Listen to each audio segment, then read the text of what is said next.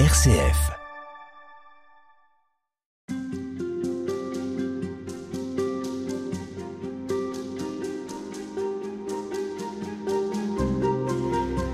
Sœur Hélène Noisette, nous poursuivons avec vous la découverte ou la redécouverte de l'encyclique Laudato Si du pape François, publié en 2015 et euh, qu'il est toujours bon de revisiter. Parmi les axes euh, essentiels que vous avez soulignés précédemment et qui caractérisent cette encyclique, il y a la question de l'anthropocentrisme, ce que le pape appelle un anthropocentrisme dévié. Anthropocentrisme, c'est euh, l'idée que l'homme euh, est le centre de l'univers en quelque sorte. Alors expliquez-nous cette conception et le risque que cela implique. Le, pape François effectivement donc met en garde euh, contre cette manière dont, l'humanité a tendance à se penser comme le sommet, la finalité, la, fin de la création. J'utilise le, terme chrétien puisqu'on est en, dans le contexte de Laudato aussi. Bien sûr, là, il fait référence à un vieux débat où le christianisme lui-même a pu être accusé d'être, euh, c'est les mots de Lynn White, un, un historien des, des, sciences et des techniques dans les années 60 qui disait le christianisme est la religion la plus anthropocentrique qui soit et donc la cause de la crise écologique en pensant l'humanité comme extérieure à la nature et dominatrice de la nature. Alors le pape François revient là-dessus en disant effectivement il y a pu avoir une certaine collusion entre la pensée moderne, la pensée chrétienne en Occident qui conduit à, penser que voilà toute la création c'est vrai au service de l'humanité mais qu'elle n'a pas d'autre valeur que d'être au service de l'humanité. Or, le pape François nous dit, bien sûr, l'humanité a une dignité particulière, a une place particulière dans cette création. Il ne s'agit pas de mettre tout sur le même niveau, mais attention à ne pas penser cette place particulière comme une place de dominateur d'une humanité qui pourrait faire ce qu'elle veut de la création et d'une création qui n'aurait aucune valeur en dehors d'être utile à l'humanité. Vous disiez que c'est euh, une conception qui a été très dominante pendant longtemps. C'est peut-être aussi parce que c'est comme ça qu'elle était diffusée et qu'elle était comprise. On fait souvent référence au texte de la Genèse, multiplier et soumettez la terre. Si on prend ça au pied de la lettre, on comprend euh, assez rapidement euh, la catastrophe à laquelle ça peut conduire. Bien sûr, effectivement, le, pape reprend dans son chapitre 2 plus théologique cette expression en disant la dissocions pas de l'expression du, chapitre 2 de la Genèse, quelques versets plus loin, qui nous invite à cultiver et garder la terre. Donc c'est une autre manière de parler qui dit quelque chose d'autre. Cultiver, c'est faire advenir, euh, faire grandir, permettre à d'autres choses de, de, vivre. Et garder, bien sûr, protéger, sauvegarder. Donc ça donne déjà une autre idée. Et puis on sait qu'il faut toujours euh, interpréter la Bible dans son ensemble et pas avec juste un verset tiré par-ci par-là. Donc garder le dominer la terre avec ce cultiver et garder. Et puis surtout, j'ai envie d'aller encore plus loin en disant dominer la terre, c'est être euh, maître de la terre, dominus, mais il nous faut lire ça avec toute la Bible et donc l'Évangile, où Jésus se présente comme le maître au moment où il lave les pieds de ses disciples. Se rappelle dans, dans le chapitre 13 de, de l'Évangile de Jean, il nous dit, oui, je suis maître et seigneur, dominus, euh, mais moi, le maître et seigneur, je vous ai lavé les pieds et, je vous invite à faire de même.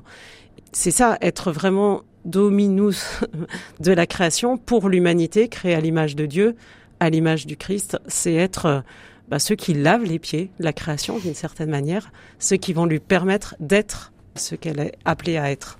C'est euh, aussi la conception chrétienne du rapport à Dieu qui finalement est complètement inversée si on l'applique à la relation de l'homme à la création, là on comprend mieux ce à quoi le pape François nous invite. C'est une inversion oui. des valeurs, c'est-à-dire que le, le, dominant, a priori, devient le serviteur. C'est ça. Et c'est euh, du coup une invitation non pas à nier la place particulière de, de l'humanité, mais à reconnaître que cette place, c'est cette place de, serviteur, cette place pour faire réussir la création, pour lui permettre d'être euh, ce qu'elle est appelée à être. J'aime beaucoup l'image des, paysagistes ou des jardiniers, enfin en tout cas certains d'entre eux, je pense à, Gilles Clément par exemple, qui disent, ben voilà, on regarde ce que la nature fait et on va l'accompagner dans la création d'un jardin, d'un paysage, pour voilà accompagner la création, accompagner ce qu'elle fait déjà, en rendant un paysage, un jardin le plus,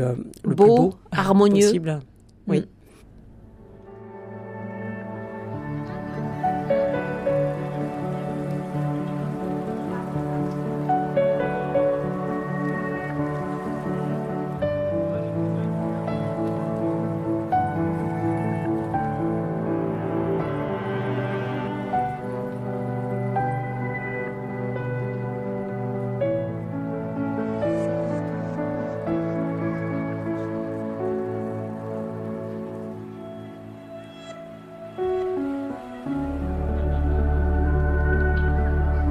Sœur Hélène Noisette, vous avez à plusieurs reprises utilisé euh, l'expression d'une place particulière accordée à l'homme. Qu'est-ce que ça veut dire une place particulière? Parce que là encore, si on le comprend mal, c'est euh, la porte ouverte à toutes les dérives. Oui, si on comprend la place particulière comme la, place euh, de celui qui aurait le droit d'utiliser tout le reste de la nature à son seul profit, une place particulière, c'est cette place d'intendant serviteur. En même temps, dans la Audate aussi, il y a cette insistance aussi sur le fait que les autres créatures, les créatures non humaines, ont une valeur propre, qu'elles ne sont pas simplement là pour leur utilité pour l'homme. Et ça, c'est aussi un des axes euh, forts qui traverse l'Audate aussi. Le pape François reconnaît aussi la valeur intrinsèque, dit-il, des écosystèmes. C'est-à-dire que les créatures sont bonnes en elles-mêmes, et là aussi, dans le texte de la Genèse, on pourrait y revenir. Dieu vit que cela était bon, ce refrain qui jalonne tout ce récit euh, symbolique de la création. Ça, c'est dit avant même l'apparition de l'homme. Donc il y a une bonté des créatures non humaines, une valeur propre qui dépend pas du fait qu'elles soient ou pas utiles à l'homme. Mais qu'est-ce qui donne à l'homme cette euh, valeur particulière? Pourquoi lui et pas euh, le règne animal ou le règne végétal, par exemple? Bien sûr, il, s'agit d'un acte euh, de foi, la, la foi chrétienne. Seule l'humanité est créée à l'image de Dieu, est dite créée à l'image de Dieu. Donc voilà, nous, nous croyons que Dieu donne quelque chose de particulier dans la conscience, même si voilà, nous savons bien aujourd'hui que le saut il n'est pas si grand mm. entre des, des espèces animale et l'humanité, mais qui a un, saut de réflexivité, de capacité d'intelligence, de conscience de soi, avec l'apparition de l'homme, que nous reconnaissons dans la foi comme un don particulier que Dieu fait à l'humanité qui ne justifie encore une fois en rien une, place de dominateur, sinon au sens justement de serviteur particulier. Le monde actuellement, les mentalités, les conceptions sont en train de beaucoup évoluer. On entend euh, ci et là euh, parler de l'homme comme euh, un prédateur. Il est question d'accorder des droits, des statuts particuliers euh, aux univers euh, végétaux, animaux. Euh. Comment vous, vous recevez, vous, ces, ces questions-là? Non, accorder des droits, ça me choque pas parce que ce n'est pas, enfin, c'est pas parce qu'on accorde des droits, là encore, qu'on nivelle tout. Au contraire, on sort le règne animal, le règne végétal de son statut d'objet dans lequel on l'a beaucoup relégué et voilà, reconnaître une valeur propre, reconnaître que nous sommes créatures avec d'autres créatures, c'est bien que nous sommes inclus dans la création, c'est bien dire que le reste de la création n'est pas un objet. Et la crise écologique nous fait bien prendre conscience que la nature n'est pas un, objet inerte, elle réagit avec nous, elle, elle interagit aussi. Oui. Donc sortir du statut d'objet les animaux, c'est le statut qu'ils avaient dans, le Code civil pendant longtemps, leur reconnaître certains droits ne me choque pas.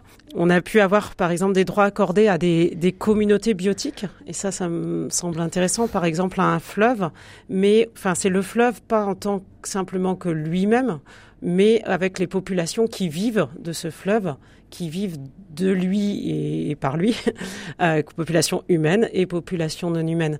Et là, il me semble qu'on est, euh, on est sur un chemin euh, qui permet de reconnaître effectivement la, les relations à l'intérieur des écosystèmes et des droits accordés à, un élément de la nature, pas seulement en lui-même, mais au nom de toutes ces relations et de la vie qu'il permet.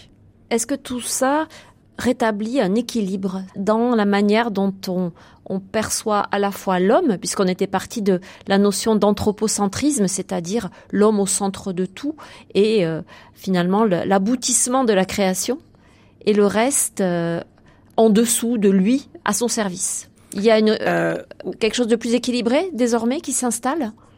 C'est ça, un équilibre à chercher. Alors voilà, on est euh, effectivement hein, avec la Audate aussi dans dans un, un équilibre, une ligne de crête. Enfin, si le pape François critique l'anthropocentrisme dévié, c'est bien qu'il ne critique pas toute forme d'anthropocentrisme.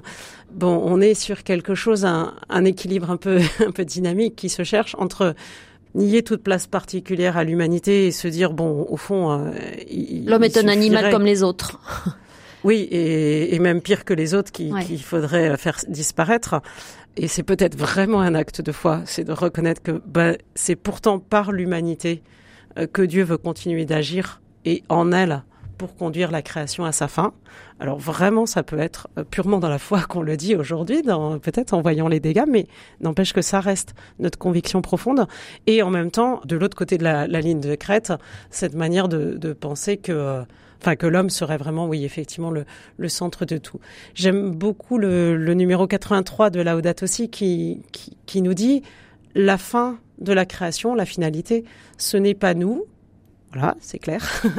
Mais c'est toutes les créatures avancent avec et par nous, euh, l'humanité, jusqu'au terme commun qui est Dieu, qui est la communion en Dieu. Et on vous retrouve demain pour poursuivre. Merci beaucoup.